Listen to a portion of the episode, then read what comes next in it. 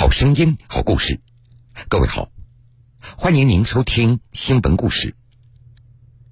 为了庆祝中国共产党成立一百周年，从六月一号到七月三十号，新闻故事将在每天这个时间段为各位讲述红色诗词里的党史故事。欢迎各位来收听。发扬红色传统，回望百年路，凝聚精气神，传承红色基因，启航新征程，奋进新时代。红色诗词里的党史故事。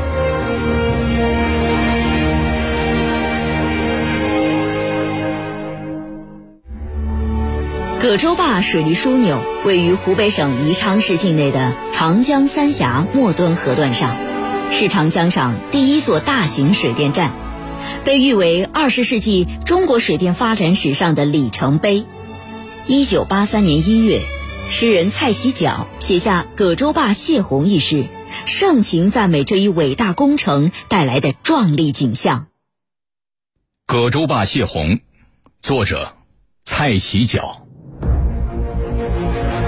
怒涛黯淡无光，狂风乱舞，是因为激动。纷云沸腾的火山熔浆，中间盛开一朵巨大金菊。彩虹自天空落到水上，一如大地痛苦的眼睛，天崩地裂时的凝视，用美的威力。组成希望之光，在洪流的串串雷声中，把心的宁静撞碎。七彩语言不过是太阳幻影，有了水珠，才有了生命。正如人类的憧憬，都在惊心动魄之后产生。长江是我们的母亲河，哺育着中华民族光辉灿烂的历史和生生不息的文明。然而，水患也不时冲击着人们的记忆。一九五三年二月，毛泽东提出要在长江修建三峡工程的设想，以达到毕其功于一役的目的。由于这一工程非常浩大，加上当时国内外复杂形势的影响，一九七零年。武汉军区和湖北省革命委员会向中央建议，先修建葛洲坝水利枢纽工程，以缓解华中地区工业用电紧缺局面。同年十二月十六日，周恩来听取了葛洲坝工程情况汇报，围绕水文、地质、泥沙、通航、发电等问题，周恩来提问达二十三次之多。原葛洲坝集团副总经理黄华平负责会议记录。整整记录了二十页。总理问的非常仔细，各种的各项具体情况他都问到了，特别是啊，当时对于泥沙问题，这个因为黄河三面峡建成了以后，泥沙淤积很严重。再一个就是对于通航啊，问的非常仔细。开着吃夜餐，边开会边吃夜餐，吃夜餐怎么吃油饼啊？北京油饼。十二月二十四日。周恩来给毛泽东写报告，建议修建葛洲坝工程，为新建三峡工程做一次试验和探索。两天后，毛泽东在他七十七岁生日的凌晨做出重要批示，赞成兴建此坝。十二月三十日，葛洲坝举行开工大典，原葛洲坝第二工程公司总工程师王一晨：三峡这个地方冬天没有水，就满江都是这个石头。这些石头要要爆破，当时我们呢就拿着手工钻，大的地方呢又打了两三个眼四五个眼小的石头打一个眼那边一说现在开始开会放炮，我们这边就点炮，就借这个万炮齐鸣来庆祝开工典礼。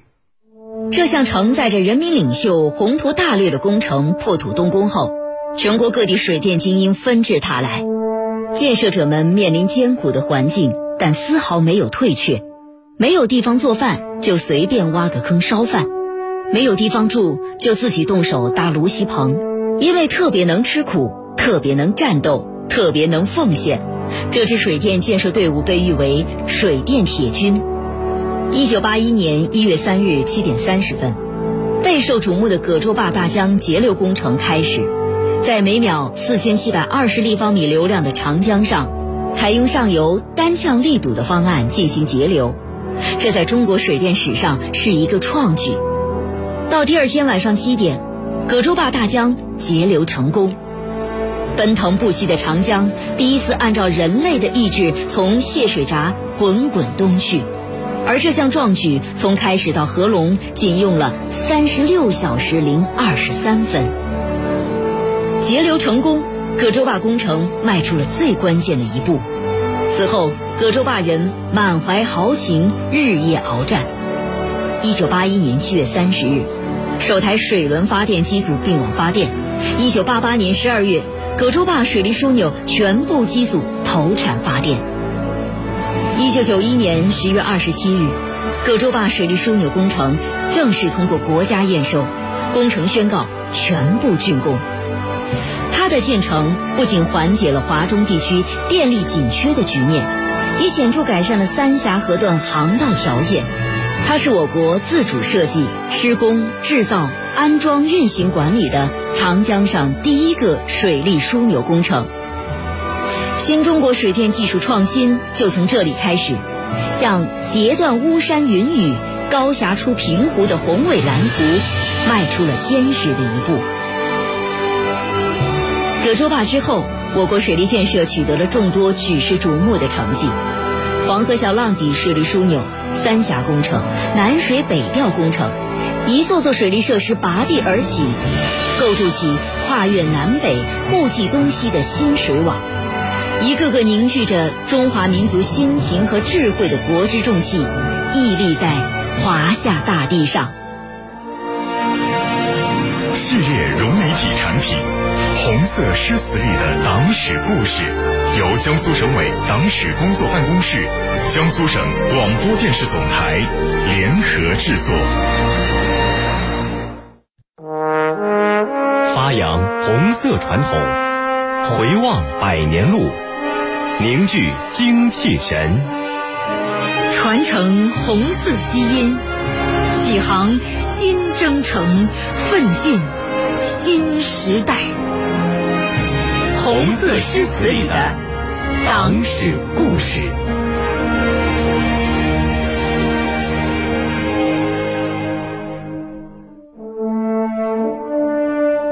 一九五六年。中国农业、手工业、资本主义工商业的社会主义改造基本完成，社会主义建设出现了突飞猛进的新局面。为了准备党的八大召开和布局大规模的经济建设，一九五五年底至一九五六年，毛泽东等中央领导人进行了大量周密系统的调查研究。一九五六年，毛泽东巡视南方。五月底从长沙来到武汉，六月初先后三次畅游长江，写下著名的《水调歌头·游泳》。《水调歌头·游泳》，作者毛泽东。才饮长沙水，又食武昌鱼。万里长江横渡。极目楚天舒，不管风吹浪打，胜似闲庭信步。今日得宽娱，子在川上曰：“逝者如斯夫。”风墙动，龟蛇进，起宏图。一桥飞架南北，天堑变通途。更立西江石壁，截断巫山云雨，高峡出平湖。神女应无恙，当今世界殊。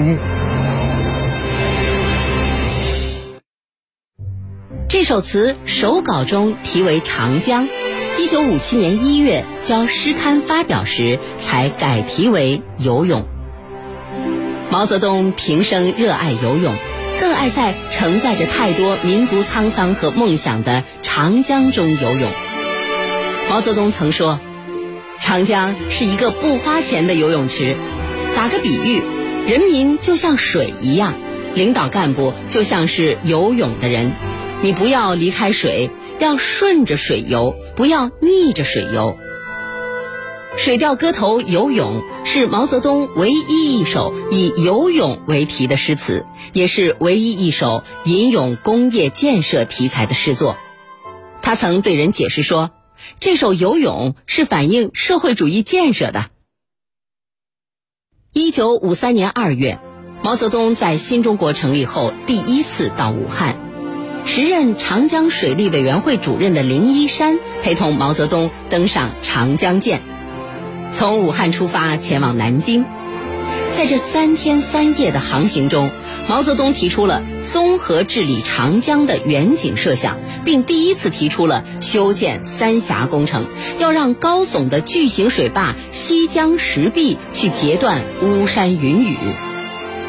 自此，三峡工程一直萦绕于他的脑海中。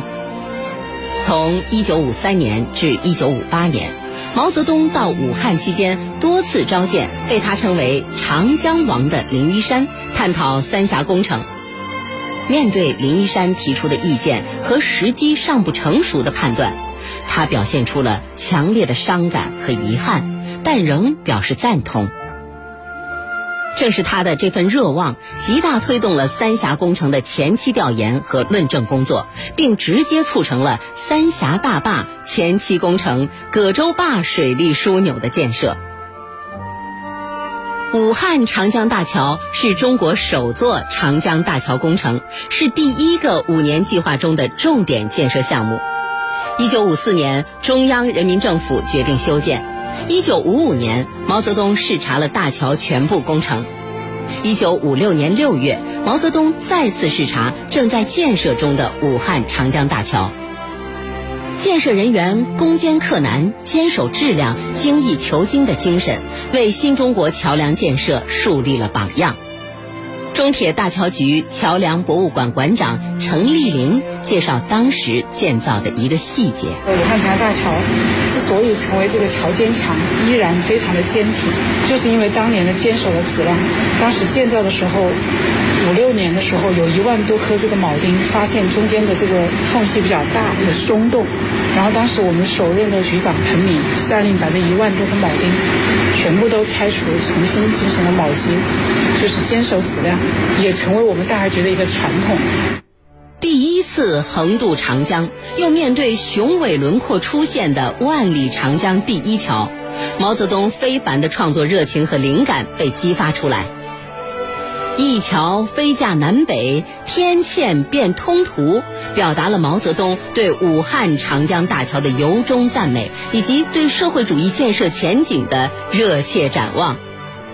三个月后。在中国共产党第八次全国代表大会的开幕词中，毛泽东明确指出：“这次大会的引路是总结七次大会以来的经验，团结建党，团结国内外一切可能团结的力量，为了建设一个伟大的社会主义的。”正在奋斗。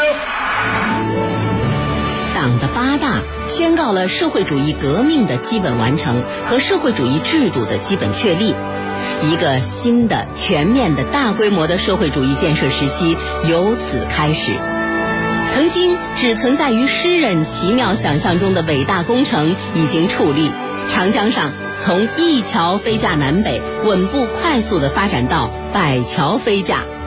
神女应无恙，当今世界书。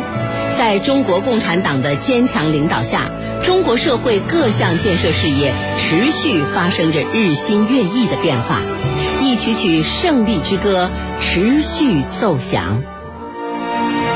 系列融媒体产品《红色诗词里的党史故事》，由江苏省委党史工作办公室、江苏省广播电视总台联合制作。